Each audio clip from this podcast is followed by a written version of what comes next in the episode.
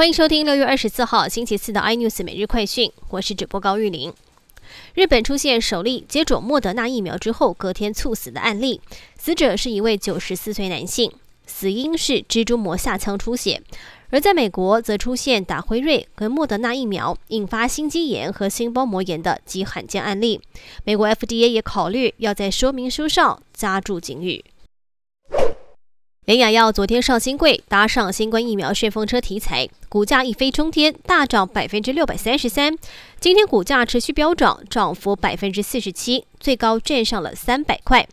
联雅药母公司联雅生技的新冠疫苗也完成了二期的临床实验，预计本周五公告解盲时间。而食药署利用免疫桥接方式作为核发国产疫苗紧急使用授权依据。却被爆出，美国 FDA 认为现阶段免疫桥接科学定位未定，而专家会议成员也被传在五月二十八号起大换血，留任的专家多半是在先前会议当中对免疫桥接表达支持或有条件同意，也让外界质疑是为国产疫苗护航。全国维持三级警戒。宅在家防疫也促使用电量狂飙。根据台电统计，今年前六月与去年同期相比，全涨了百分之五点二四，而五月份数字最惊人，单月跟去年相比全涨超过百分之十。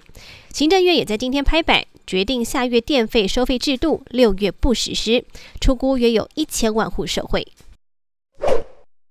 立法院康源餐厅经传将结束营业了，餐厅外贴出了布告，因为合约到期，将在七月三号关门。消息一出，让很多立院人士，包括了助理、国会记者，也都感到非常吃惊。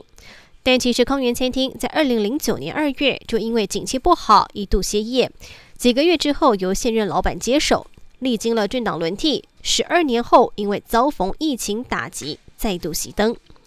更多新闻内容，请锁定有线电视八十八 MOD 五零四 iNews 最正晚报，或上 YouTube 搜寻三零 iNews。感谢台湾最大 Podcast 公司声浪技术支持。您也可以在 Google、Apple、Spotify、KKBox 收听最新 iNews 每日快讯。